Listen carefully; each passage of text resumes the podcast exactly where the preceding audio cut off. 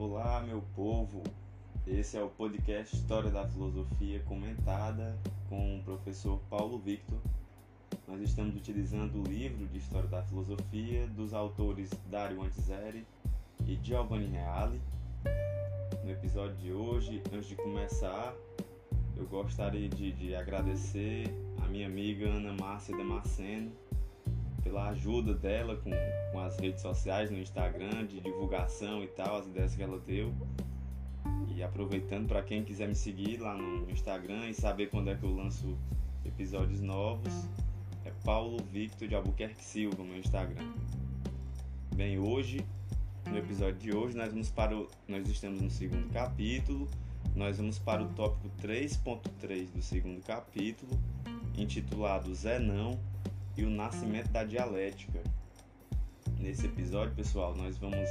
O Zenão foi um discípulo, um dos discípulos de, de Parmênides, e nós vamos ver até que ponto na antiguidade o, o, a ideia, o pensamento do Parmênides foi abordado né, a partir dessa ideia do, da, da imobilidade do ser. É isso que nós vamos ver hoje. Espero que vocês gostem do episódio.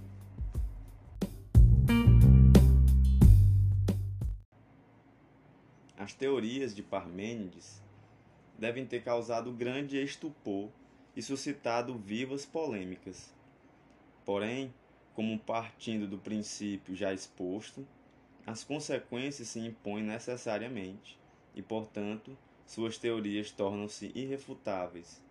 Os adversários preferiam adotar outro caminho, isto é, mostrar em concreto, com exemplos bem evidentes, que o movimento e a multiplicidade são inegáveis.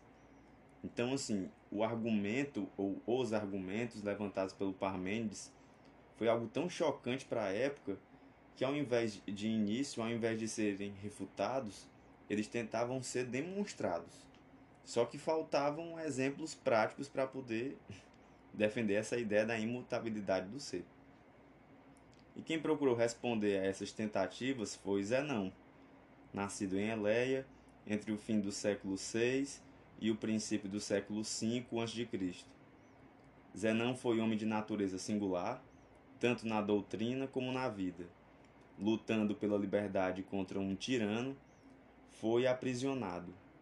Submetido à tortura para confessar os nomes dos companheiros com os quais tramava o complô, cortou a língua com os próprios dentes e a cuspiu na face do tirano já uma variante da tradição, diz que ele denunciou os, os mais fiéis partidários do tirano e, desse modo, fez com que fossem eliminados pela própria mão do tirano, que, assim, se auto-isolou e se auto-derrotou. Essa narração reflete maravilhosamente o procedimento dialético que Zenão seguiu em filosofia. Infelizmente, de seu livro só nos chegaram alguns fragmentos e testemunhos. A dialética, pessoal, é um conceito muito importante na tradição filosófica, que vai existir até os tempos de hoje. Vários autores, até hoje, ainda utilizam desse conceito da dialética. E que, com o decorrer do tempo, desse, do nosso curso, vocês vão perceber como ela vai ganhando novas dimensões, porque o conceito ele pode ser ampliado, modificado então a filosofia trabalha com conceitos e é isso que a gente vai vendo com o tempo. Assim, Zenão enfrentou de peito aberto as refutações dos adversários e as tentativas de lançar Parmênides ao ridículo. O procedimento por ele adotado consistiu em fazer ver que as consequências derivadas dos argumentos apresentados para refutar Parmênides eram ainda mais contraditórias e ridículas do que as teses que visavam a refutar. Ou seja, Zé não descobriu a refutação da refutação, isto é, a demonstração por absurdo, mostrando o absurdo em que caíam as teses opostas ao eliatismo, defendia o próprio eliatismo. Desse modo, Zenão fundou o método da dialética, usando com tal habilidade usando com tal habilidade que maravilhou os antigos. Então, percebam de antemão aqui, na época, a dialética seria essa habilidade de um, de um discurso mas o discurso pautado na racionalidade. E aqui em volta da questão do ser. Então a dialética era um tipo de argumento que estava preocupado com a singularidade e com a multiplicidade nesse primeiro momento. E é, é claro que até hoje ainda tem essas características. Os seus argumentos mais conhecidos são os que refutam o movimento e a multiplicidade. Comecemos pelos primeiros. Então, como ele estudou com Parmênides, era um seguidor do pensamento de Parmênides, ele estava querendo refutar a multiplicidade, pois não existe múltiplo, nós vimos isso no último episódio. Pretende-se contra Parmênides que, movendo-se de um ponto de partida, um corpo pode alcançar a meta estabelecida. Então, se tem um ponto de partida, um corpo pode chegar no fim da meta. No entanto, isso não é possível. Com efeito, antes de alcançar a meta, tal corpo deveria percorrer a metade do caminho que deve percorrer, e antes disso, a metade da metade, e antes, a metade da metade da metade, e assim por diante, ao infinito. A metade da metade da metade nunca chega ao zero. Então entendam. Olha o argumento. É, o interessante a partir de agora, vocês vão perceber, é que o Zé não vai tentar, através de argumentos, né, através da dialética aqui, argumentos racionais, mostrar que não existe movimento no, no mundo, na realidade. Porque tudo é ser, e ser é parado. Então, se eu tenho. Se um corpo vai sair de um ponto ao outro, antes de chegar no, na finalidade de, no, do percurso, ele tem que passar pela metade do caminho. Só que antes de chegar na metade do caminho, tem que passar pela metade da metade do caminho e assim sucessivamente. No fim das contas, ele não sai do lugar. Porque ele tem que passar pela metade da metade da metade da metade. Esse é o primeiro argumento, chamado de dicotomia. Não menos famoso é o de Aquiles, o qual demonstra que Aquiles, conhecido por ser um pé veloz, nunca poderá alcançar a tartaruga, conhecida por ser muito lenta. Com efeito, se se admite o oposto, apresentar-se-iam as mesmas dificuldades vistas no argumento anterior, só que de modo dinâmico ao invés de estático. Então, se tivesse uma corrida do Aquiles para poder passar da tartaruga, seria a mesma dificuldade, porque o próprio Aquiles nunca sairia do lugar, porque ele teria que percorrer a metade da metade da metade do caminho infinitamente. O terceiro argumento, chamado da flecha, demonstrava que uma flecha atirada pelo arco, que a opinião comum crê está em movimento, na realidade está parada, a flecha está parada. Com efeito, em cada um dos instantes em que o tempo de voo é divisível, a flecha ocupa um espaço idêntico. Mas aquilo que ocupa um espaço idêntico está em repouso então, se a flecha está em repouso em cada um dos instantes, deve estar também na totalidade, na soma de todos os instantes. Então, a flecha que corre, entre aspas, aqui, é como se eu batesse uma fotografia. Se eu bater uma fotografia de cada parte da flecha, ela vai estar em um espaço. Na outra fotografia, ela vai estar em outro espaço. E no fim das contas, ela ocupa sempre o mesmo espaço naquele instante. Ela não está em dois lugares ao mesmo instante. Naquele exato instante, naquele segundo, ela está naquele lugar. Logo, nós pensamos também parada a flecha, né? naquele instante, naquele momento. Esse seria o argumento. O, quatro, o quarto argumento tende a demonstrar que a velocidade, considerada como uma das propriedades essenciais do movimento, não é algo objetivo, mas sim relativo, e que, portanto, o movimento de que é a propriedade essencial também é relativo e não objetivo. Aqui no caso, ele está dizendo o quê? Que a velocidade ela é relativa. Então, se eu estou dentro de um carro, por exemplo, eu estou parado, mas eu enxergo as coisas em movimento, mas eu estou parado. Mas se eu estivesse fora do carro, por exemplo, eu observasse alguém passando, é, a pessoa estaria em movimento, mas eu que estou parado. Mas para a pessoa que está dentro do carro, eu que estou em movimento. Ou seja, a velocidade seria relativa, é, depende do, do referencial.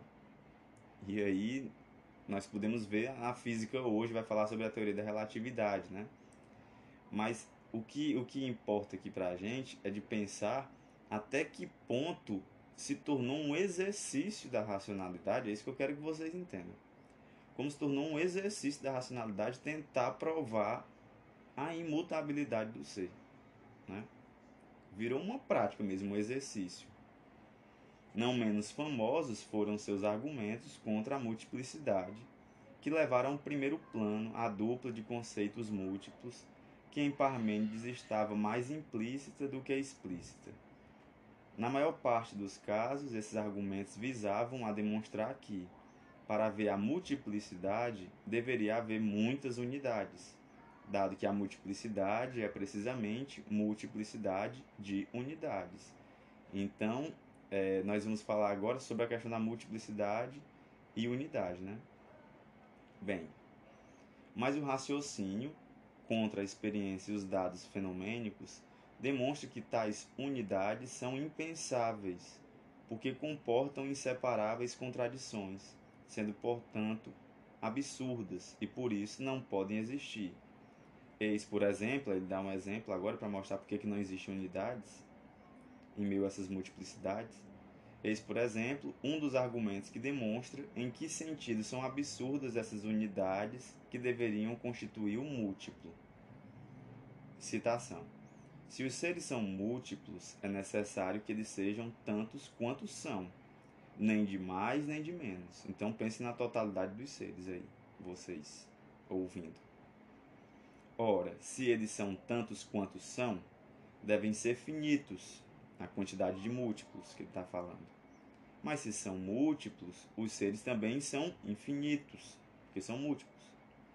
Com efeito, entre um e outro desses seres, haverá sempre outros seres pelo meio, e entre um e outro deles haverá outros ainda, porque qualquer coisa que esteja entre uma coisa e outra é sempre divisível ao infinito. Então, o que se encontra em meio a essa multiplicidade são outras coisas infinitas, são grupos de coisas infinitamente. Assim, os seres são infinitos. Então, existe uma infinidade de seres. Esse seria o argumento para defender a multiplicidade ou a infinitude, no lugar da, da unidade, aqui no caso. Outro argumento interessante negava a multiplicidade. Então, percebam que o primeiro, o primeiro argumento era contra a, a, essa singularidade. O outro argumento agora nega a multiplicidade. Base, é, Outro argumento interessante negava a multiplicidade, baseando-se sobre o comportamento contraditório que muitas coisas juntas têm em relação a cada uma delas, ou parte de cada um. Por exemplo, caindo, muitos grãos fazem barulho, ao passo que um grão só, a, ou parte dele, não faz barulho. Então, olha aí, se cai muitos grãos, eu escuto o som dos grãos caindo. Se cai só um, eu não escuto. Mas se o testemunho da experiência fosse veraz, se ele fosse verdadeiro, o testemunho da nossa experiência, tais contradições não poderiam subsistir e um grão deveria fazer barulho na, na devida proporção, como fazem muitos grãos. Longe de serem sofis, sofismas vazios, nós vamos falar sobre os, sofis, os sofistas no próximo capítulo. Longe de serem sofismas vazios, esses argumentos constituem poderosos empinos do Logos, ou seja, alguns saltos do Logos, que procura contestar a própria experiência, proclamando a onipotência de sua lei. E logo teremos oportunidade de verificar quais foram os benefícios, os benéficos efeitos desses epinos do Logos.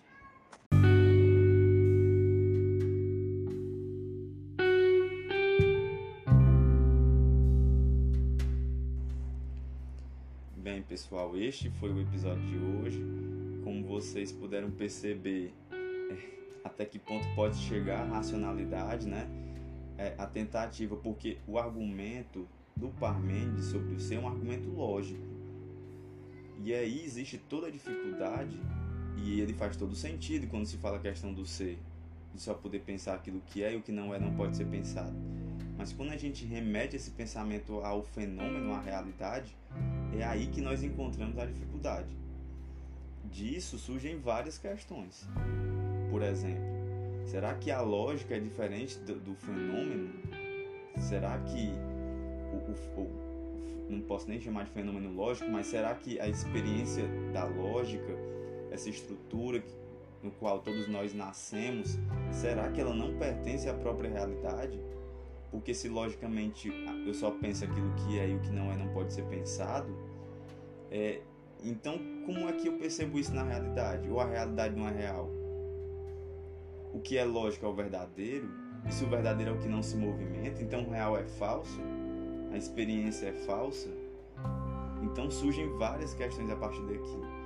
E esse episódio é importante para poder mostrar essas, essas esses malabarismos da racionalidade aqui em busca de defender tais argumentos, né? E são exercícios, lembrando que nós estamos no início da filosofia, então são exercícios primários aqui. Bem, é isso, meu povo. Compartilhem os episódios com os amantes da filosofia. É, até o próximo episódio. Espero que vocês tenham gostado. Nos encontramos lá. Valeu!